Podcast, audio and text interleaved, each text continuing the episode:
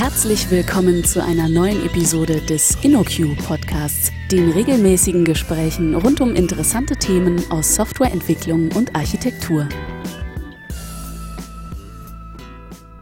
Hallo und herzlich willkommen zu einer neuen Episode des InnoQ Podcasts. Heute mit meinem lieben Kollegen Arne Landwehr. Hallo Arne. Ja, hallo Stefan. Arne, erzähl doch ganz kurz was über dich. Ja, ähm, mein Name ist Arne Landwehr, wie du schon gesagt hast. Und ähm, ja, ich arbeite seit so gut anderthalb Jahren bei der InnoQ als IT-Consultant und fühle mich sonst in der Java-Welt zu Hause. Genau. Okay. Reden wollen wir heute über Stabilität, Stabilitätspatterns, schwieriges Wort. Ja. Und äh, Hystrix, ein, äh, Hystrix, ein Framework, eine Bibliothek dafür. Ähm, vielleicht fangen wir einfach mal mit ein bisschen Motivation an. Also Mhm. was ist überhaupt der Kontext, in dem dieses Thema zur Sprache kommt? Genau. Ja, um ein bisschen weiter auszuschweifen, zwar nicht gleich bei, den Dinosauriern vielleicht, aber sagen wir mal vor einiger Zeit, da hat man im Wesentlichen, naja, monolithische Anwendungen entwickelt. Das heißt, wenn ich zum Beispiel eine E-Commerce-Seite gebaut habe, dann habe ich eine Anwendung gebaut. Das heißt, die hat sowohl die User verwaltet, als auch die Bezahlung entgegengenommen, als auch zum Beispiel ähm, das Inventar verwaltet. Mhm. Ähm, jetzt kam im Zuge von SOA zum Beispiel, wurden diese Anwendungen immer weiter unterteilt. Das heißt, es wurden halt mehrere Anwendungen daraus gebaut, weil es einfach Vorteile hat. Also dieser Monolith ähm, hat einen Nachteil schlicht und ergreifend, dass er irgendwann relativ unwartbar wird Mhm. und dass Features, die ich dafür entwickeln möchte, immer länger dauern. Okay, also das war jetzt was über Monolithen und das Zerteilen. Was Mhm. hat das Zerteilen jetzt mit unseren Stabilitätspatterns zu tun? Genau, denn das Zerteilen hört sich zwar erstmal gut an, hat auch die beschriebenen Vorteile, aber leider hat es auch ein paar Nachteile. Und einer dieser Nachteile ist halt einfach die Stabilität des Gesamtsystems, Mhm. die dadurch eher schlechter wird. Mhm. Okay, du meinst solche Dinge, weil, weil ich jetzt auf einmal Netzwerk aufrufe. zwischen Genau, das übliche, einer fällt übers Kabel und das Netzwerk ist weg. Mhm. Genau. Okay. Dann äh, lass uns zu Stabilitätspatterns kommen. Woher kommt der Begriff und was verbirgt sich dahinter? Genau, der Begriff stammt vom Michael Neigart aus seinem Buch Release It, was ich nur wärmstens empfehlen kann. Mhm. Kann ich unterstützen? Ja, ähm, er zählt zum einen Stabilitätspattern auf, zum anderen hat er wunderbare Beschreibungen da drin, äh, was man nicht tun sollte. Von daher auf jeden Fall lesen. Was wären denn Beispiele für Stabilitätspatterns? Ja, es gibt verschiedene Beispiele. Ähm, zum Beispiel das Timeout-Pattern. Oh, okay, das klingt sehr trivial. Ja, das ist auch relativ Was, kannst du trivial. mir erklären, was das ist? Ja, genau. Ähm, ich habe eine Anwendung A, ich habe, die ist abhängig von Anwendung B. Und das Timeout-Pattern heißt einfach nur, dass ich unend, nicht unendlich versuche, diese Anwendung B zu erreichen. sondern Okay. Bei jedem Call setze ich halt einen Timeout. Mhm. Das heißt, nach einer Minute sollte ich vielleicht aufhören. Okay, klingt eigentlich selbstverständlich. Ist es das nicht? Ist es nicht selbstverständlich? Nein, es ist leider nicht selbstverständlich, Okay. weil viele, viele dieser Libraries, die wir benutzen, zum Beispiel der relativ bekannte Jersey Client, Mhm. haben Default Timeouts von unendlich. Das heißt, wenn ich den einfach so benutze, dann warte ich leider ewig. Okay. Okay, gut. Also klingt vielleicht äh, offensichtlich, aber ist wahrscheinlich eine gute Idee, sich darüber mal Gedanken zu machen, wenn man so ein System schon aufruft. Was hast du noch an, an Patterns auf Lager? Ja, es gibt noch das ähm, Fail-Fast-Pattern. Aha. Ähm, ist ebenfalls relativ simpel. Das heißt auf gut Deutsch, alles, was ich vorher prüfen sollte, sollte ich auch sofort prüfen Mhm. und nicht erst versuchen, die Anwendung, eine andere Anwendung zu erreichen. Okay. Das heißt, ich merke einfach, wenn was schiefgegangen ist, äh, bevor ich äh, alle möglichen unnötigen Dinge Genau. mache. Wenn ich Genau. nicht an meine Datenbank rankomme, brauche ich nicht vorher irgendwelche, weiß nicht, Objekte zu konstruieren oder sowas. Ja. Einfaches Okay, Prinzip. verstanden. Genau. Ist aber trotzdem in größeren Anwendungen manchmal gut im Hinterkopf zu behalten, weil es nicht ganz offensichtlich ist. Mhm. Okay. Äh, Bulkhead steht auf meinem Notizzettel. Ja, Bulkhead. Bulkhead kommt eigentlich aus der Schifffahrtsindustrie, Mhm. soweit ich weiß. Ähm, heißt eigentlich nur zum, also zum Beispiel, wie das ist ein übliches Prinzip, wie Schiffe konstruiert werden. Mhm. Und man hat nicht einfach nur den Rumpf des Schiffes und innerhalb des Rumpfs des Schiffes ist der riesige Lagerraum ohne Unterteilung, sondern diese Schiffe sind partitioniert. Mhm. Und zwar durch Schleusen und halt ähm, Korridore und Schotten. Was man macht das, damit man zum Beispiel, wenn man einen Eisberg rammt, nicht gleich das gesamte Schiff äh, reißt oder sch- und sinkt, sondern dass halt nur ein kleines Loch in die Hülle Mhm. oder das kleine Loch in der Hülle wird durch diesen durch diese Korridore begrenzt. Das heißt, das Wasser kann nur in diesen einen dieses eine Schott einfließen und das mein das Schiff an sich kann weiterfahren. Mhm. Okay. Was ist die Analogie in, in Software oder Softwarearchitektur? Ja, klar. Die, das Schiff ist ein komplexes System, die Software ist ein komplexes System und ich möchte halt nicht, dass wenn ein kleiner Teil meiner Software einen Fehler hat, dass dann diese gesamte Anwendung nicht mehr läuft. Mhm. Also was würde ich dann tun? Um, hast du mal ein konkretes Beispiel für, für einen Einsatz des Bulkhead-Patterns? Ja, ich würde gerne nochmal nachher, wenn wir über Hystrix zu sprechen kommen, Ja, darauf okay. zu reden. Einverstanden, machen wir. Gut, was haben wir noch? Ähm, ja, sonst haben wir noch das ähm, Circuit Breaker Pattern, Mhm. kommt aus der Elektrotechnik. Ist das nicht einfach nur eine Sicherung? Ja, es ist nicht ganz einfach nur eine Sicherung, weil bei einer Sicherung, wenn die einmal rausfliegt, das wissen wir alle, dann muss man zum Sicherungskasten laufen und die Mhm. wieder einschalten. Mhm. Der Circuit Breaker geht ein bisschen weiter. Der schaltet sich nämlich von alleine wieder ein. Okay. Das heißt, es wird einfach für eine gewisse Zeit wird die Verbindung unterbrochen und dann wird sie irgendwann wieder hergestellt. Warum, warum Genau. hilft mir das bei der Stabilität? Ja, es ist so, ähm, wenn meine Anwendung, zum Beispiel mein Bestellsystem von einem Preissystem abhängig ist Mhm. und irgendwann ist das Preissystem nicht mehr erreichbar, Mhm. dann möchte ich nicht ständig weiter versuchen, dieses Preissystem zu erreichen. Ich möchte jemandem dem Preissystem eine Chance geben, dass es sich wieder erholen kann und ich Mhm. möchte auch bei mir keine Ressourcen blockieren. Mhm. Also merke ich zum Beispiel, oh, meine letzten 5000 Requests in einer bestimmten Zeit waren nicht erfolgreich. Ja. Und in dem Fall merkt dann halt der Circuit Breaker, oh, ähm, ich sollte lieber gar nicht mehr versuchen, diese andere Anwendung zu erreichen. Mhm. In diesem Fall sagt man dann, er wechselt seinen Status. Vorher war der Status, dass der Circuit ähm, closed ist und er wechselt jetzt auf Circuit Open.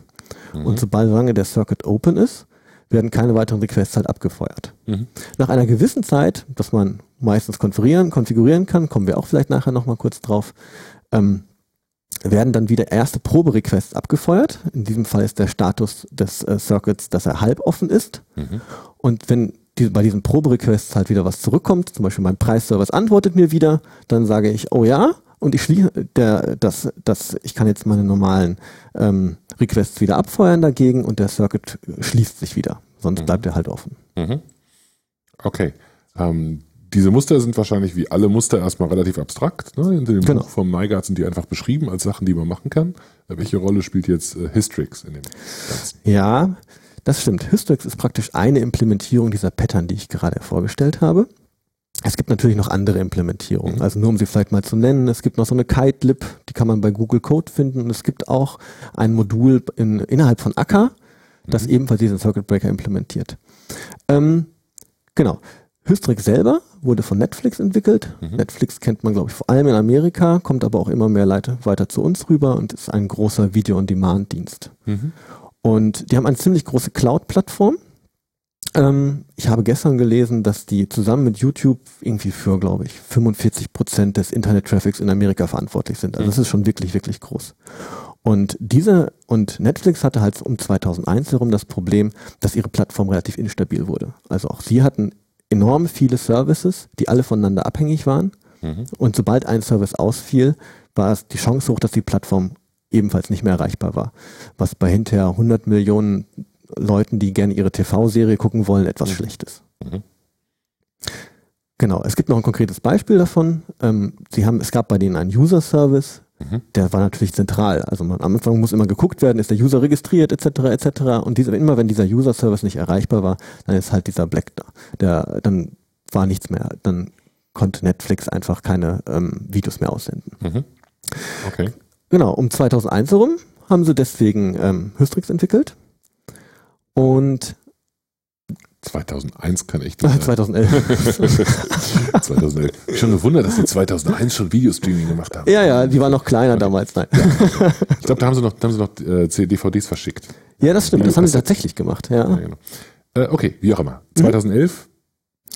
Genau. Es ist einfach so, dass wenn ich meine Anwendung absichern will, Mhm. dann muss ich das eigentlich praktisch als Querschnittsfunktionalität machen. Das heißt, ich muss sämtliche Interaktionspunkte mit anderen Anwendungen mit Circuit Breakern versehen. Mhm. Ähm, möchte man das halt, macht man das an einer Stelle, dann implementiert man das vielleicht noch selber. Möchte man, macht man das an x Stellen, dann braucht man dafür eigentlich ein Framework oder eine Library. Und das Mhm. ist praktisch Hystrix. Mhm. Okay, also Circuit Breaker, sagst du, ist das zentrale Pattern, was da drin Genau, genau. ähm, realisiert wird. Äh, wie sieht das denn aus? Also wir können jetzt schwer, ein bisschen schwierig Source Code im, im Ja. Raum mit äh, be- beschreiben, aber vielleicht mal so, kann man das relativ kurz erklären? Was Ja, ich versuche es mal gedanklich zu skizzieren. Okay. Also das zentrale Pattern in Hystrix ist ein Command, also übliche Command-Pattern, was man aus Java kennt. Das heißt dann natürlich auch Hystrix Command. Genau, und der kapselt praktisch die Interaktion mit einem anderen System. Mhm. Okay. Wenn ich wieder auf mein äh, Bestellsystem und mein Preissystem zurückkomme, heißt das einfach mein Bestellsystem, möchte das Preissystem wie üblich aufrufen und dazu brauche ich dann halt einen Command, der das tut. Was ich dann tue, ist einfach, ich erbe von dem Hystrix-Command, habe dann einfach einen Preisabfrage-Command Mhm. implementiert, bei dem ich zwei Methoden implementieren kann, beziehungsweise eine muss ich implementieren.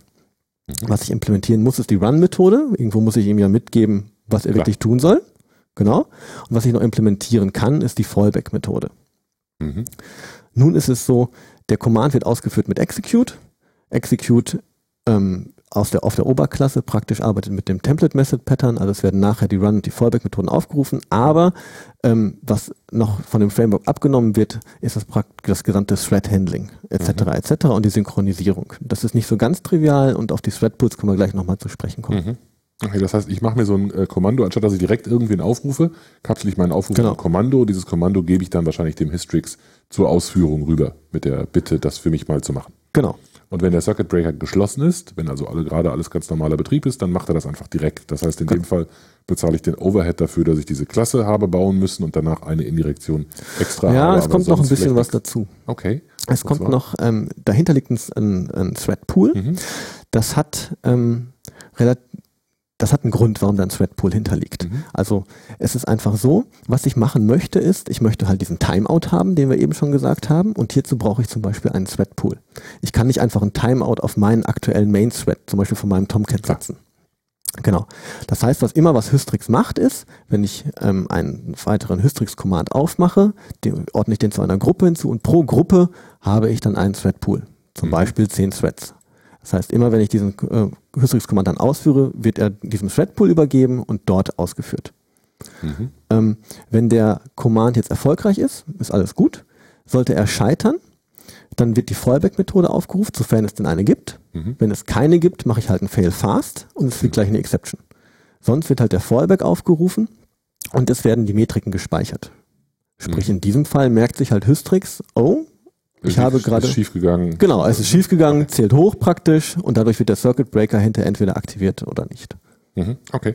Wenn ich jetzt die Kommandos sozusagen in einem anderen Thread ausführe, muss ich ja irgendwie an das Ergebnis wieder drankommen. Das Mhm. heißt, ich habe da nicht äh, offensichtlich ich das Kommando zum Execute weitergeben, das wird nicht blocken, sondern Execute kommt direkt zurück und sagt, habe ich, habe ich entgegengenommen. Das ist unterschiedlich. Das Ah, kann okay. man, ja, das kann man einstellen. Also es gibt Mhm. beide Möglichkeiten. Es gibt einmal den normalen synchronen Aufruf. Das ist der mit Execute praktisch. Und dann gibt es noch einen Queue-Aufruf. Der gibt mir dann natürlich, der gibt mir dann ein Future zurück. Oder was man auch machen kann, ist ein Observe. Observe gibt mir dann die, ein Observable zurück ähm, von Java RX. Mhm.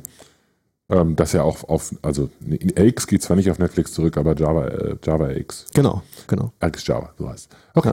Äh, machen wir sicherlich auch noch eine, eine Episode zu. Können wir machen. Die, ähm, ich muss noch mal kurz die Sachen für mich in meinem Kopf sortieren. Was du gerade erklärt hast, war, dass immer ein Threadpool notwendig ist wegen des Timeouts und damit ist natürlich gemeint, das Framework muss eine Chance haben, auf, das Time, auf den Timeout zu reagieren. Deswegen muss er das in einem anderen Thread ausführen, auch wenn ich das aus meiner Sicht synchron Mhm. äh, ausführe. Trotzdem gibt es einen Thread, damit eben das History Framework die Überwachung übernehmen kann. Ja. Darüber hinaus kann ich es auch noch in queuen, um zu sagen, mach das mal, wann immer du Zeit hast. Dann bekomme ich eben sofort einen Return zurück, dass er das gequeued hat Genau. und kann dann selber irgendwas anderes machen. Okay. In dem Fall, in dem ich ähm, das Ganze asynchron mache, hole ich mir dann, ah, hast du gerade schon erklärt, bekomme ich Observable oder was auch immer zurück. Einverstanden. Gut. Ähm, das heißt, das Framework übernimmt jetzt meine, äh, meine Kommandos zur Ausführung. Ähm, wenn alles gut läuft, führt es die irgendwann aus, ansonsten schaltet es irgendwann ähm, den Circuit Breaker in den offenen Zustand. Was mache ich denn in so einer, in so einer Fail-Methode? Was, was programmiere ich denn da? Ja, in der Fallback-Methode. Fallback-Methode. Genau, die Fallback-Methode. Also in der Fallback-Methode gibt es halt mehrere Möglichkeiten einfach. Ähm, ich zeige einfach mal ein paar auf. Ähm, was man natürlich ganz einfach machen kann, ist, man kann ganz still und heimlich failen. Mhm. In diesem Fall gibt man zum Beispiel einfach null zurück oder ähm, man loggt einfach nur praktisch und gibt eine leere Liste zurück. Hat Vor- und Nachteile natürlich. Ähm, kann ich auch nicht immer machen, aber häufig, häufig, also sehr häufig, viel häufiger als man denkt, geht es. Mhm. Zum Beispiel bei sehr vielen Aktionen, die irgendwie Benefits für mich sind, sage ich mal. Also zum Beispiel, ich möchte dem User einen Incentive anbieten, aber mein Incentive Service ist halt irgendwie down. Und in Mhm. diesem Fall kann ich halt einfach sagen, oh, wenn ich ihn nicht erreichen kann, hat der Da User in diesem Fall, Incentives. genau, Ja, ja. hat er halt Pech gehabt. Mhm. Genau. Das ist die eine Möglichkeit. Mhm. Genau. Die nächste Möglichkeit ist, ich kann einen normalen statischen Default-Wert zurückgeben. Wenn wir wieder bei dem Incentive-Beispiel bleiben, ich kann natürlich auch sagen, ich bin netter zu meinem User und sage Mhm. irgendwie, ähm, wenn ich den Incentive Service nicht erreichen kann, dann gebe ich nicht null zurück, sondern ich gebe halt ein Default zurück. Zum Beispiel immer 50 Prozent. Sonderrabatt, ich habe meine Infrastruktur vermurkst, deswegen. Ja, genau, genau. Mhm, einverstanden. Genau. Mm, Was ich, was man noch machen kann, ist etwas trickreichere Fallbacks. Man mhm. kann zum Beispiel die Hystrix-Commands natürlich ineinander schachteln. Mhm. Ich könnte zum Beispiel sagen, das hat zum Beispiel Netflix bei, den, bei ihren Usern gemacht. Der User-Service ist nicht erreichbar. Mhm. Also mache ich in meinem Fallback einen weiteren Hystrix-Command. Der, der, dieser Command versucht, aus einem Cache die User-Daten mhm. rauszuholen. Zum Beispiel, wenn der User sich eingeloggt hatte gestern, dann gehe ich mal davon aus, die Daten werden noch halbwegs stimmen, mhm. also versuche ich es aus dem Cache wieder rauszuholen. Was Netflix weiterhin gemacht hat, hat das noch weiter geschachtelt und hat gesagt, wenn das auch nicht funktioniert, dann mache ich den nächsten Hystrix-Command im Fallback und sage einfach, ich versuche es aus dem Cookie, der mir der User mitschickt, rauszuholen. Mhm. Okay. Und ähm, das Framework handelt diese Verschachtelung und zählt da korrekt mit und äh, wiederholt die Dinge, wiederholt das Framework die Dinge von alleine oder muss ich das selber machen? Nein, es werden keine Sachen wiederholt. Okay. Also Hystrix bietet mir keinen Retry-Mechanismus. Mhm. Ähm, was man zum Beispiel dafür machen kann, ist halt sowas wie Spring Retry Template einsetzen. Das ist eine kleine schicke Library, der würde mir das abnehmen. Aber tatsächlich ist es so, dass man gerne häufig einen Retry hätte. Den mhm. bietet mir Hystrix einfach nicht. Okay. Alles klar. Ähm, woran muss ich noch denken, wenn ich das programmiere? Ich habe verstanden, ich muss ähm, mir sozusagen an den Stellen, an denen ich so ein Command einsetze, muss ich mir Gedanken darüber machen, was ich tue, wenn das nicht geklappt hat. Das ist eine gute Idee. Das, mhm, das genau. führt vielleicht dazu, dass ich mir zumindest überlege, dass ich da bewusst Return Null hinschreibe und ja. ähm, eben glaube, dass das in Ordnung ist. Ähm, äh, was sind noch Programmiermuster, die sich ergeben, wenn ich Hystrix einsetze? Ja, also erstmal ist es so, das ist schon ein ziemlicher Eingriff, mhm. weil man plötzlich einen neuen Threadpool im Hintergrund hat. Deswegen finde ich es auch sehr gut, dass das die Hystrix API so explizit ist. Okay. Ähm, was man hat, ist, ich habe zum Beispiel meine normale API mit, oder meine normale Anwendung mit 100 Threads in meinem Tomcat. Plötzlich sage ich allerdings nur noch, ich habe diesen, ich feuere meine Requests ab, allerdings nur noch mit einem Threadpool von 10. Mhm. Das heißt, man muss sich auf jeden Fall Gedanken darüber machen, ähm, wie man das skaliert. Also wie groß soll dieser Threadpool sein, den Hystrix da mitbringt. Mhm. Ähm, was ich halt dadurch habe, ist so ein automatisches Throttling irgendwo. Mhm. Also ich begrenze die Anzahl der gleichzeitigen Requests einfach, die ich ein anderes System abgebe. Im Guten wie im Schlechten. Manchmal möchte ich das, ich möchte das andere System nicht überfordern, aber manchmal ist mir das auch einfach zu langsam. Mhm.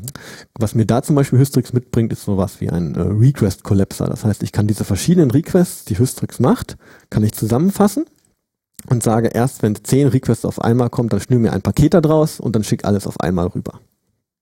Verstehe, alles auf einmal heißt im Prinzip, dass er in einem Thread diesen genau. diese zehn Requests dann macht, genau. nicht, dass er die irgendwie noch zusammenbündelt. Kann ich sowas auch machen? Kann ich ihn dazu bringen, noch irgendwie auf eine bestimmte intelligente Art und Weise diese Kommandos zusammenzupacken? Ja, man kann das machen. Es gibt ähm, man kann verschiedene Strategies implementieren, mhm. zum Beispiel auch diese Concurrent Strategy kann man selber implementieren okay. und in jeglicher äh, sophisticated Art und Weise, wie man natürlich möchte. Mhm. Okay. Gibt es auch noch was zu erzählen über Headspace, über die ja, Features, die da drin sitzen? Ja, es gibt noch zwei Sachen. Okay. Also was man dazu braucht, das Ganze ist ja irgendwo auch ein Betriebsthema einfach. Also ich möchte meine Anwendung absichern dagegen, dass sie halt nicht down geht. Mhm.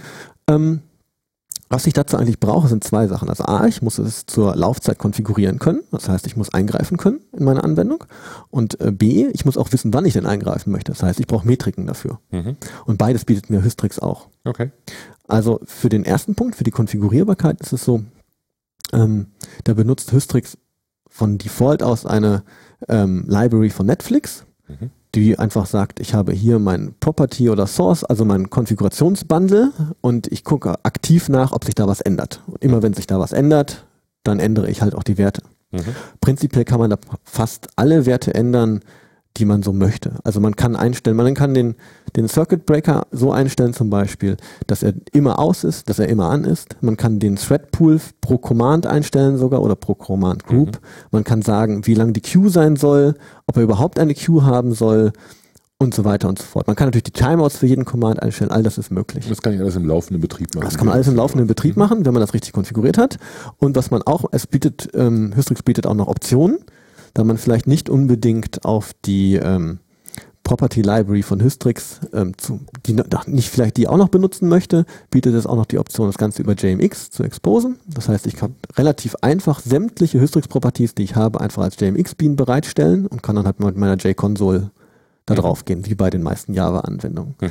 Was es auch noch gibt, ist, was wir eben schon gesagt hatten mit der Concurrent Strategy, das kann ich auch machen für diese Configuration Strategy. Ich kann auch eine Configuration Strategy implementieren. Da kann ich okay. zum Beispiel sagen, das haben wir gemacht, wir benutzen normalerweise Spring, das heißt, ich kann mein Wie heißt in deinem Projekt? Genau, in meinem aktuellen Projekt. Das heißt, man kann ähm, einfach die das Spring Environment, was man so hat, kann man als Basis oder als Grundlage Mhm. dafür nehmen. Mhm. Verstehe. Waren das schon die zwei Features? Oder Nein, das war das erste Okay. nur. Das zweite kommt noch. Das Also- zweite, ja. Das zweite ist einfach, wenn ich jetzt, ich muss ja wissen, wann ich was ändern möchte. Mhm. Und dafür brauche ich Metriken. Und das bietet mir Hystrix auch. Also bei jedem Absetzen eines Hystrix-Commands werden auch Metriken abgesetzt. Mhm. Ähm, Hystrix bietet mir, ich kann diese Metriken über eine Ressource exposen praktisch nach draußen und Hystrix bietet mir auch schon defaultmäßig eine ähm, kleine Single-Page-App mit wunderbaren Graphen da drauf, die mir zeigen, wie viele Requests kriege ich rein, ähm, sind meine Circuits closed oder sind sie open, welche habe ich überhaupt, welche, welche Commands etc. etc. Mhm. Und da kann ich dann relativ schnell sehen, oh, innerhalb kürzester Zeit ähm, läuft zum Beispiel der, die Queue voll und dann kann ich halt einfach sagen, ich erhöhe die Queue-Size oder ähm, ich merke, ich habe zu wenig Threads konfiguriert für einen bestimmten Command, dann kann ich das ebenfalls erhöhen. Und wenn ich jetzt mehrere Instanzen von so einem Ding habe, also ich habe mir so ein, Ja. so ein tolles Teil gebaut, jetzt habe ich da zehn Prozesse, in denen jeweils 100 Threads laufen, kriege ich die dann auch gemeinsam gemanagt? Ja, das diese geht App? auch. Okay. Dafür gibt es natürlich die nächste äh, Anwendung verstehe. von Netflix. Ja, die haben da einen ganzen Pool von Anwendungen dafür. Das heißt Turbine. Das heißt einfach Turbine aggregiert diese Streams praktisch. Mhm. Und dann kann man mit der gleichen, mit der gleichen Single-Page-App, das heißt dann mit dem Hystrix Dashboard, so ist der richtige Name, Okay. kann man dann halt diese aggregierten Stream empfangen. Mhm. Okay. Ähm, das Ganze ist Open Source, haben wir schon gesagt. Genau. die- Net- Netflix legt da sehr viel Wert drauf, die ganzen Dinger Open Ja, Source ja. zu machen. Wir nutzen das so ein bisschen als Werbeinstrument, als Werbetool. Ja, es ist auch nicht verkehrt. Also wenn man bei in den GitHub-Account von Netflix reinguckt, da liegen diverseste Projekte, ist glaube ich Ja, auch die ist schon Apache-Lizenz, also man kann es auch auf jeden Fall benutzen. Ja. Ähm, genau, also es lohnt sich auf jeden Fall da mal reinzugucken. Die haben Haben auch auch ganz gut andere. gemacht mit diesen Plakaten. Ne? Da gibt es Ja. so Plakate für die Ja, einzelnen ja. Das Projekte. sieht- Das ist ganz witzig für eine Genau, das Film sieht jeder, jeder, genau, jeder hat seine eigenen äh, Filmbeschreibung äh, da praktisch dabei. Sehr. Okay. Ähm, hängt das von was anderem noch ab? Du hast gesagt, es kann diese Netflix-Konfigurationsgeschichte benutzen. Es Mhm. kann mit dieser, mit diesem Hystrix Dashboard, hast du gesagt, benutzt werden, um das Ganze zu monitoren. Gibt es noch Abhängigkeiten zu anderen Dingen aus dem Netflix-Universum, die man braucht, wenn man das benutzt? Ja, es hat noch eine Abhängigkeit zu RX Java, da es Okay. in RX Java implementiert ist. Also wir benutzen Hystrix schon etwas länger und Mhm. ab der Version 1.3 haben sie unten drunter praktisch alles geändert. Also die API ist gleich geblieben, deswegen haben sie die Versionsnummer die auch nicht hochgezählt. Aber darunter sind sie umgestiegen vom plain old Java in Anführungsstrichen auf eine vollständige Wir RX-Implementierung. müssen unbedingt mal eine RX-Folge machen. Aber nicht Ja. mehr jetzt. Ja. Vielleicht sagst du einen Satz dazu, was sich hinter diesem komischen Wort verbirgt, aber wirklich nur ganz kurz. Ja.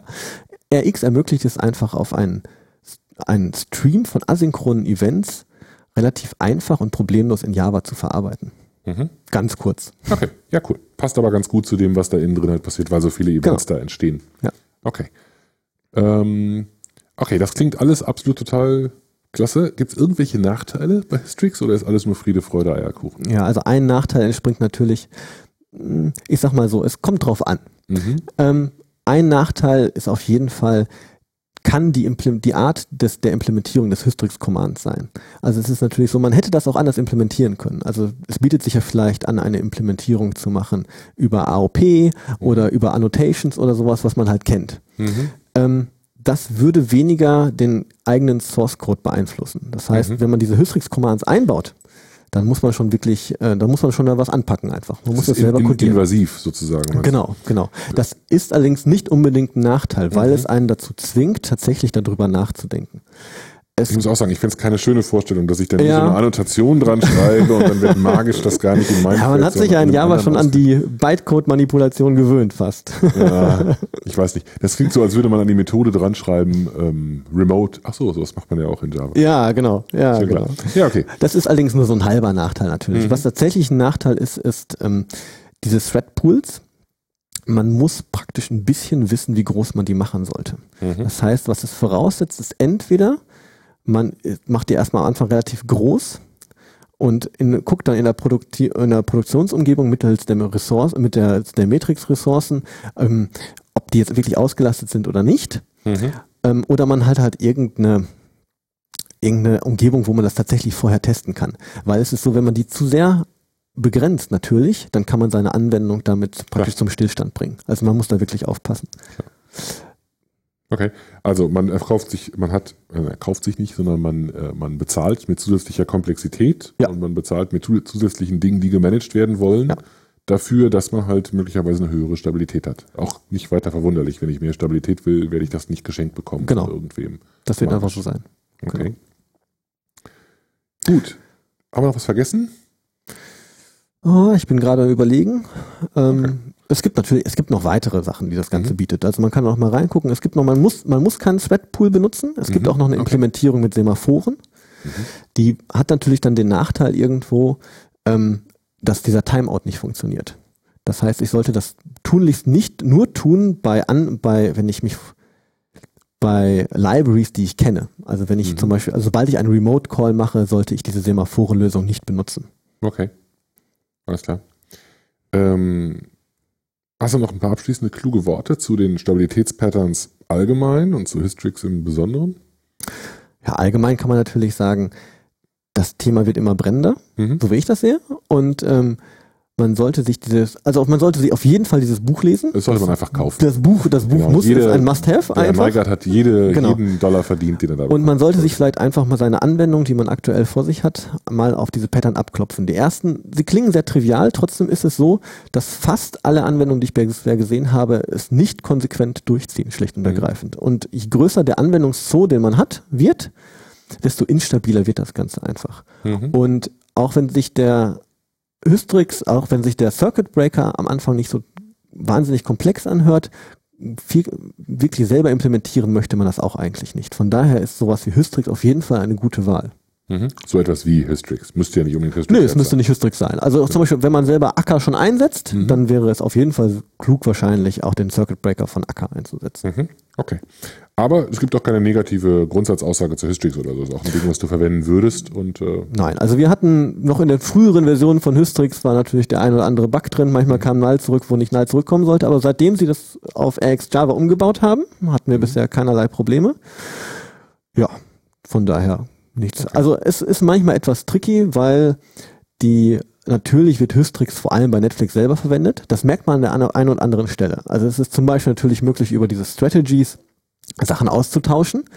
Aber es ist leider nicht komplett möglich, auf, deswegen auf alle Netflix-Abhängigkeiten zu verzichten. Das Mhm. funktioniert einfach nicht ganz. mhm. Das dadurch, wenn es mehr eingesetzt wird bei anderen Projekten, denke ich, wird das auch Mhm. noch sich ändern. Okay. Gut, Arne, vielen Dank. Sehr spannendes Ding. Ich habe eine Menge gelernt. Das sind meine Lieblings-Podcast-Folgen, wo ich richtig schicke neue Sachen lerne. Danke dir und äh, danke an die Hörer. Vielen Dank, Stefan. Bis dann. Ciao. Vielen Dank für das Herunterladen und Anhören des InnoQ Podcasts. Mehr Episoden und weitere Informationen finden Sie unter innoq.com/podcast. Wir freuen uns über Feedback, sei es Kritik, Lob oder Vorschläge für zukünftige Episoden, per E-Mail an podcast@innoq.com oder als Kommentar auf der Website.